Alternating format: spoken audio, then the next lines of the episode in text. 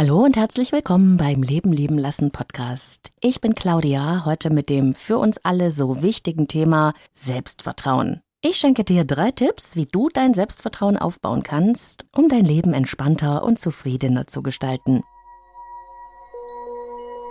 Leben lieben lassen. Der Podcast zum Thema Persönlichkeit, Beziehung und Selbstliebe. Von und mit Claudia Bechert-Möckel. Ach ja, die Sache mit dem Selbstvertrauen. Gar nicht so einfach, oder? Mir ist noch nie ein Mensch begegnet, der nicht zumindest Phasen von großen Selbstzweifeln hätte. Dabei ist Selbstvertrauen die Voraussetzung für ein persönlich und berufliches erfülltes, erfolgreiches Leben. Was also tun, wenn man ein zu geringes Selbstvertrauen hat? Und wo kommt das eigentlich her? Mit einem geringen Selbstvertrauen werden wir nicht etwa geboren, es ist erlernt. Wenn wir uns immerfort selbst in Frage stellen, wenn wir uns wenig zutrauen oder schüchtern sind, dann liegt das daran, dass wir in unserer frühen Kindheit Erfahrungen gemacht haben, die uns das Gefühl gegeben haben, mit uns stimme etwas nicht oder wir seien nicht richtig in Ordnung, nicht gut genug, nicht liebenswert oder einfach nur nicht gewollt. Das bedeutet nicht zwingend, dass unsere Eltern so etwas beabsichtigt hätten. Ich gehe immer davon aus, dass die wirklich meisten Eltern ihre Sache so gut machen, wie sie können.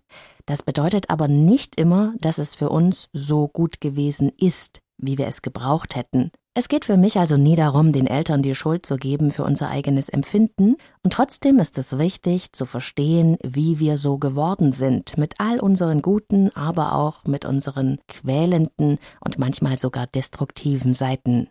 Die Entstehung eines gesunden Selbstwertgefühles ist ein komplexer Vorgang, den ich vielleicht in einem anderen Podcast noch einmal näher ausführen werde.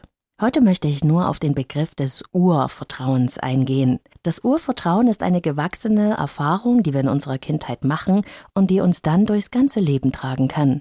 Es ist ein inneres Gefühl von okay zu sein, richtig in der Welt und eine Grundannahme darüber, dass schon irgendwie alles gut wird. Dieses Urvertrauen in die uns umgebenden Menschen und in die Welt und das Leben an sich entwickeln wir als Rückschluss zum Verhalten der uns umgebenden wichtigen Bezugspersonen in unserer Kindheit. Je nachdem, wie diese wichtigen Bezugspersonen uns spiegeln, was sie uns sagen, wie sie sich zu uns verhalten, ziehen wir als Kind Rückschlüsse darüber, wer wir selber sind, wie die Welt ist, was wir in dieser Welt zu erwarten haben und wie man sich darin zu verhalten hat. Dabei machen wir positive, aber natürlich auch negative Erfahrungen. Wenn zum Beispiel die Mutter unserer Kindheit wenig Zeit für uns hatte, weil sie, wie das in meiner Biografie in der DDR so gewesen ist, ständig arbeiten war und erst abends 19 Uhr nach Hause kam, hatte das kleine Mädchen, das ich einmal war, ja keine Möglichkeit zu verstehen, dass die Mutter dies machen muss. Als Kind beziehen wir alles auf uns selbst und die Rückschlüsse eines Kindes, das einen Muttermangel, also eine nicht anwesende Mutter in den ersten Lebensjahren erlebt hat, kann dazu führen, dass dieses Kind sich nicht geliebt fühlt, also den Umstand, dass die Mutter nicht da ist, auf sich selbst bezieht und auf sein eigenes Okay oder nicht okay sein. Solche und andere Erfahrungen führen dann dazu, dass wir als Erwachsene eine Stimme in uns tragen, die nie ein gutes oder freundliches Wort für uns übrig hat und die ich deshalb den inneren Kritiker nenne. Der innere Kritiker, den kennst du garantiert auch. Das ist so eine innere Instanz, die ständig versucht, unser Selbstwertgefühl anzugreifen. Und dieser innere Kritiker ist sehr erfolgreich und geschickt. Er hat eigentlich immer nur eines im Sinn, uns klein zu machen. Unser innerer Kritiker erledigt seine Aufgabe so raffiniert und geschickt, dass seine Kritik immer irgendwie als berechtigt und gerechtfertigt erscheint. Wenn du dir also selber innerlich sagst, ach, wie stellst du dich denn wieder an? Du, oder ich bin aber auch zu blöd, dann weißt du, dass dein innerer Kritiker am Werk ist. Wenn wir mehr Selbstvertrauen und mehr Selbstbewusstsein gewinnen möchten, müssen wir aufhören, den Worten dieses inneren Kritikers Glauben zu schenken. Es ist wichtig, diesen inneren Kritiker aus unserem Kopf zu verbannen und an dessen Stelle eine aufmunternde und aufbauende Stimme zu setzen. Wir müssen lernen, uns selber zu trösten und uns selbst den Rücken zu stärken. Wenn wir aufhören, uns selbst klein zu machen und uns einzureden, dass wir nicht in Ordnung oder minderwertig sind, dann stärken wir unser Selbstwertgefühl und unser Selbstvertrauen. Und hier kommen sie, meine drei Tipps für mehr Selbstvertrauen. Tipp Nummer eins: Eine sehr wirkungsvolle, aber auch wirklich schwierige Übung besteht darin, sich selbst regelmäßig etwas Nettes zu sagen. Was bei dieser Übung absolut wichtig ist, bring dich vorher unbedingt in gute Stimmung oder mache sie an einem Tag, an dem du sowieso schon gut drauf bist. Mach diese Übung auf gar keinen Fall, wenn du sowieso schon sehr schlecht drauf bist, denn das würde absolut nichts bringen. Und die Übung geht so. Du stellst dich vor deinen Spiegel und sagst zu dir selbst, Liebe Katrin, und du setzt natürlich deinen eigenen Vornamen ein, ich mag dich, so wie du bist. Du bist ein liebenswerter Mensch mit vielen wunderbaren Eigenschaften. Sage diesen Satz mit einem Lächeln auf den Lippen mehrere Male zu deinem Spiegelbild. Und ich weiß, was du jetzt denkst. Schon die Vorstellung alleine löst wahrscheinlich eine Art Verwirrung in deinem Kopf aus. Es mag sein, dass sich etwas in dir sträubt, so etwas zu dir selbst zu sagen, sich selber zu beweihräuchern. Und wenn du es wirklich versuchst, wirst du dieses Gefühl am Anfang nicht los, dir irgendetwas einzureden, was nicht stimmt. Du wirst das Gefühl haben, dich selber zu belügen. Und das ist vollkommen normal. Dieses Gefühl muss nämlich aufkommen, weil du im Moment noch nicht davon überzeugt bist, dass du liebenswert genug bist.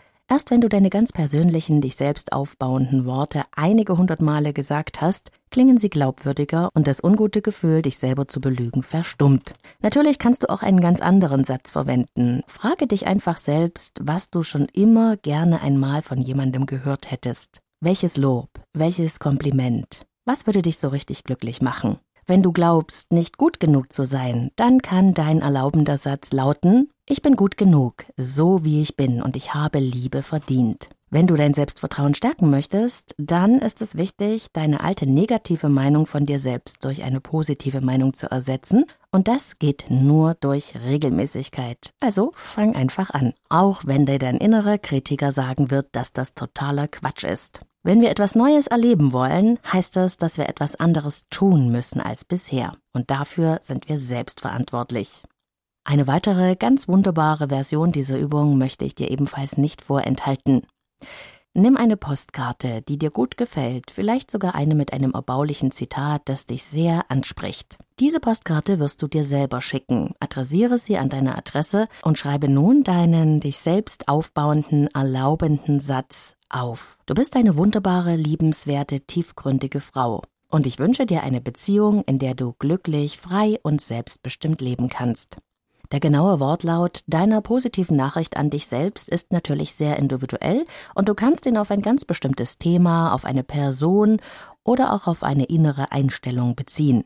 Schreibe dir einfach genau das, was du gerne hättest, um dich wertvoller zu fühlen und dich liebevoll annehmen zu können. Und wenn dir das schwerfällt, überleg doch einmal, was du deiner Tochter, deiner Freundin, deiner Mutter oder wer auch immer besonders wichtig für dich ist, sagen würdest. Und dann schick diese Postkarte einfach ab. Und wenn sie bei dir eintrifft, wirst du staunen, wenn du deine eigene Nachricht liest.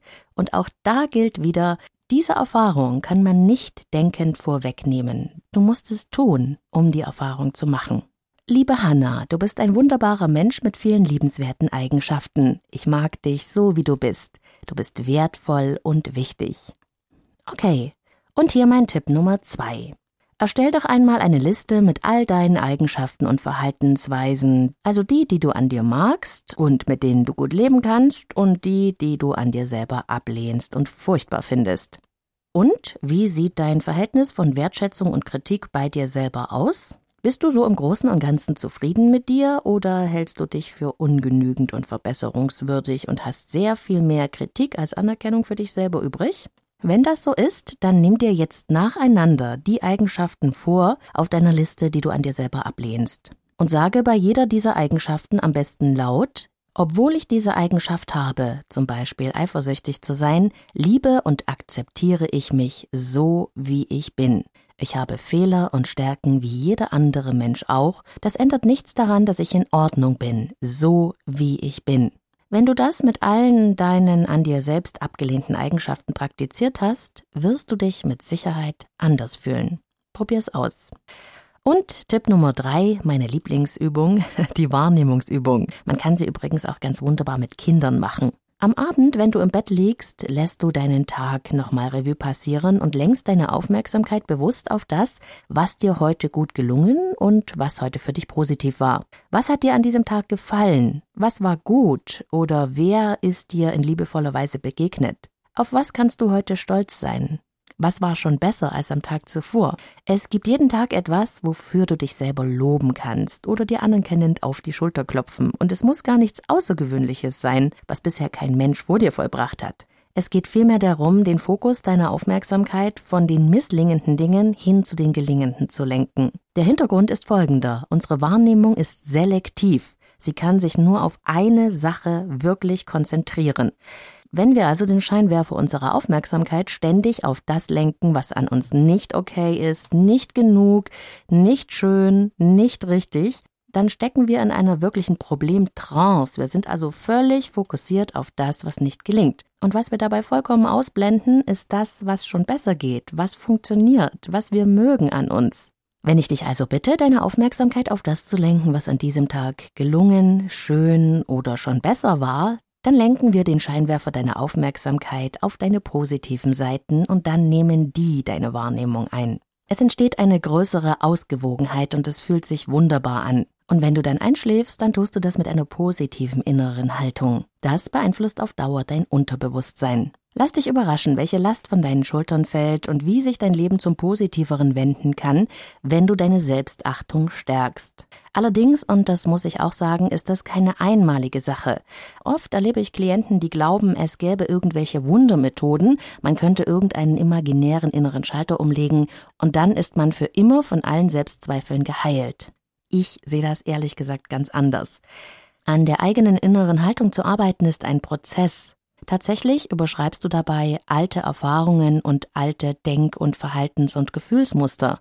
Und dazu braucht es Regelmäßigkeit. Es ist im Prinzip wie das Erlernen einer neuen Sportart. Da macht auch nur Übung den Meister. Ja, ich weiß, das ist ein bisschen anstrengend, aber ich sehe gern die gute Seite daran.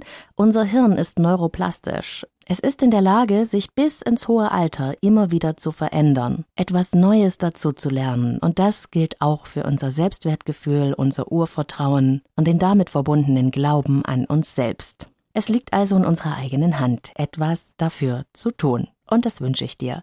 Bis zum nächsten Mal bei Leben lieben lassen, deine Claudia.